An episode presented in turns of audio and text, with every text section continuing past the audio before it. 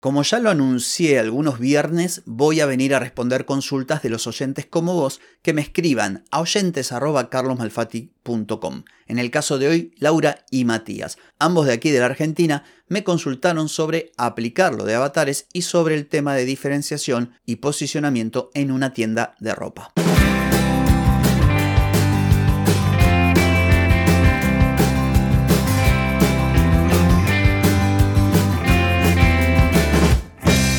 Bienvenida y bienvenido a Marketing para gente como uno.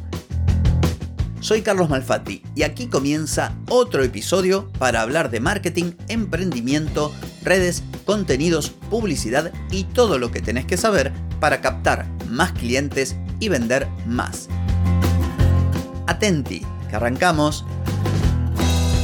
Hoy es viernes 6 de octubre de 2023, estamos en el episodio 1344 y vengo a responder dos consultas de oyentes que me escribieron a oyentes.carlosmalfati.com. Te invito a hacer lo propio en el caso de que quieras que te responda en un episodio de los viernes. Pero antes te pregunto, ¿querés mejorar tus ventas, contenidos, redes sociales o publicidad? Deja de perder tiempo, dinero y energía en acciones que no dan resultado y comienza a vender con estrategias, metodologías, contenidos y publicidad. Escribime ahora mismo a clientes carlosmalfati.com. Muy bien, dicho lo anterior, recordá oyentes carlosmalfati.com si vos querés que responda alguna duda que tengas respecto de marketing, contenido, redes, bueno, de lo que hablamos aquí a Vos me escribís y yo te contesto por aquí. Como por ejemplo a Laura. Laura me escribe desde Moreno, provincia de Buenos Aires, y Laura me dice, escuchando tu podcast y también YouTube y otras cosas que sigo, todos hablan de Bayer Persona o de los avatares. Y tengo dos cuestiones o preguntas. La primera es que no sé bien cómo diseñar. Tengo como, como 10 plantillas pero no sé bien cómo identificarlo. Y la segunda es que tampoco entiendo mucho la utilidad de crear un personaje para a partir de ahí tratar de vender algo. Espero que se haya entendido bien. Muchas gracias, tu podcast está bueno.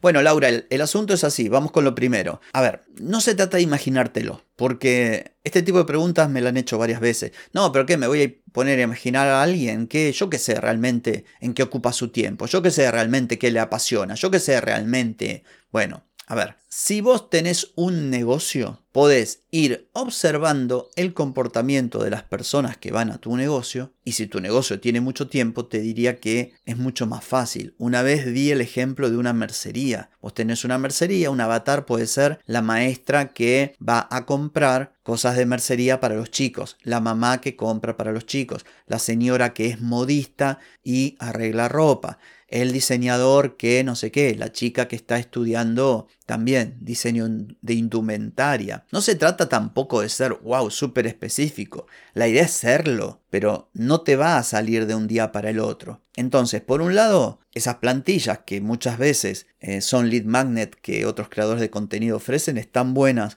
pero no te resuelven todo. Vos tenés que ver primero el comportamiento de las personas, incluso por qué no consultar con las personas, quiénes son, por qué te compran. De hecho, incluso si vos tenés un poco de empatía, vos o la gente que trabaja con vos, bueno, conecta con las personas y las personas se van a sentir bien atendidas, escuchadas y te va a ayudar también a vender más. Eh, eso en principio. Y segundo, que eh, hoy todo está en Internet. Vos podés seguir cuentas que vendan lo mismo que vendes vos. No me decís acá qué es lo que estás vendiendo, pero podés seguir eh, personas profesionales o, negocios que vendan lo mismo que vos, ver las personas que siguen a esos negocios, qué opinan, qué no opinan, cuáles son sus dudas, qué preguntan, si tienen sus perfiles, si son públicos, meterte en sus perfiles. Esto lleva tiempo, por supuesto. Digamos, en algunos sectores, en algunos tipos de negocios es muy fácil identificar pero en otros es mucho más complicado. Pero la información está, mucha información es pública. E incluso hoy se está usando ChatGPT para que vos le describas cómo es tu negocio le des un prompt más o menos como la gente y te pueda tirar alguna pista.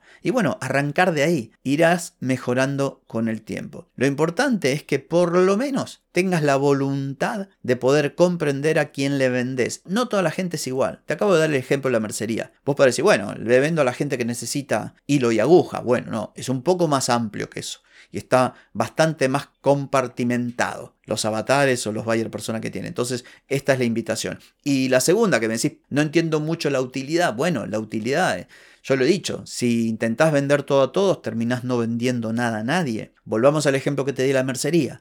Si una mercería crea contenido o crea publicidad identificando sus distintos avatares y hace un anuncio para las maestras, un anuncio para la señora que es costurera, un anuncio para la piba que está estudiando diseño indumentaria, un anuncio para el que quiere tiene un pequeño kiosco y quiere comprar mayorista, va a estar llegando. Esto también lo digo, la persona indicada en el momento oportuno con el mensaje adecuado. Se trata de esto. Esta es la utilidad, de darte cuenta que de todos los potenciales clientes que podrían comprarte, hay grupos. Tratar de, identificar esos grupos y a partir de ahí diseñar una estrategia de comunicación diferenciada para cada uno. Así que bueno, espero haber sido claro, no haberte mareado, pero dame bolilla que sirves y muchísimo.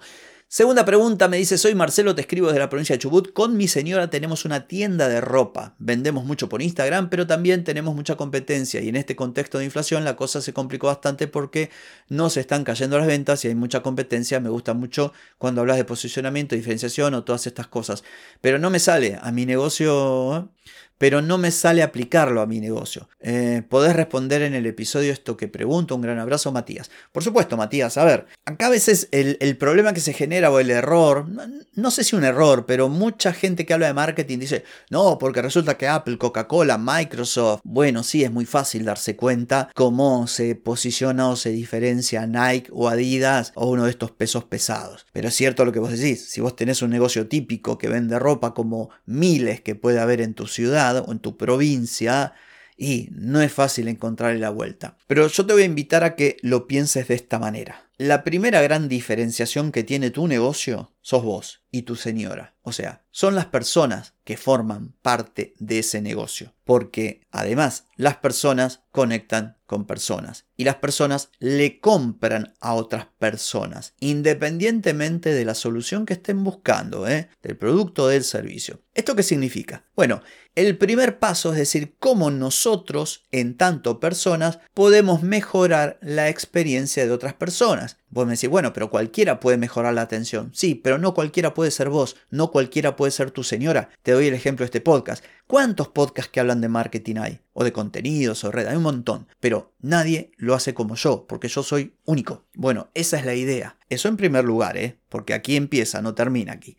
En segundo lugar, ¿cómo podemos mejorar aún más esa experiencia? Ejemplo, ¿cómo podemos entregar nuestros productos? ¿En cuánto tiempo? ¿Cómo asesoramos? ¿Cómo los presentamos? ¿Qué vías de contacto tenemos con nuestros potenciales clientes para responder de forma eficiente al momento que lo necesitan? O sea, esta también es una forma de diferenciar. Y después, por supuesto, si vos estás o tenés presencia en canales digitales, ¿cómo podés construir una comunicación para que incluso desde la propia comunicación tu negocio sea distinto? Por eso hay muchos pequeños negocios que invierten en marketing y en branding. Siempre decimos el típico caso, que algo de verdad hay, de los que van a comprar los pantalones de jean o, denim o como le llame o vaqueros como se decían antes a fábrica y uno le pone una etiqueta de marca y te lo cobra 10 veces más que el otro tipo que tiene una etiqueta genérica. Bueno, ¿por qué? Y porque el primer negocio invirtió muchísimo en la marca, asoció esa marca con atributos que son algo de valor para determinado público. Estilo, personalidad, qué libertad, qué no sé qué. Puede haber dos camisas idénticas con la misma tela, con la misma confección, prácticamente gemelas, pero una puede ser de marca y valer dos, tres, cuatro veces más. Bueno, acá también tenés un camino para diferenciarte y posicionarte. Por supuesto, hay que invertir trabajo y recursos, entre ellos dinero, pero esta puede ser una buena forma. Otra manera es decir, bueno, si resulta que todos están vendiendo lo mismo, bueno, ¿por qué no achico el nicho? ¿Por qué en vez de vender de todo no vendo algo específico? No sé, talles grandes. Hay que buscarle la vuelta, pero la gracia aquí es entregar una mejor experiencia, entregar más valor y en lo posible, si tu propuesta puede ser única, bueno, aquí vas a ganar seguro. Yo creo que más o menos te tiré aquí una, una lista de, ideas o de tips o,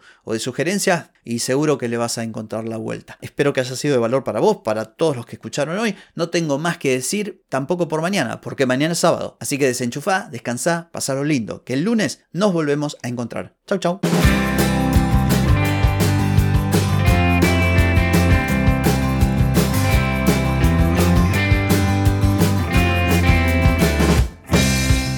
Y amigos, todo lo bueno llega a su fin y este episodio no es la excepción. ¿Te gustó? Déjame 5 estrellitas en Spotify. ¿Querés mejorar tu marketing para vender más? Escribime ahora mismo a clientes.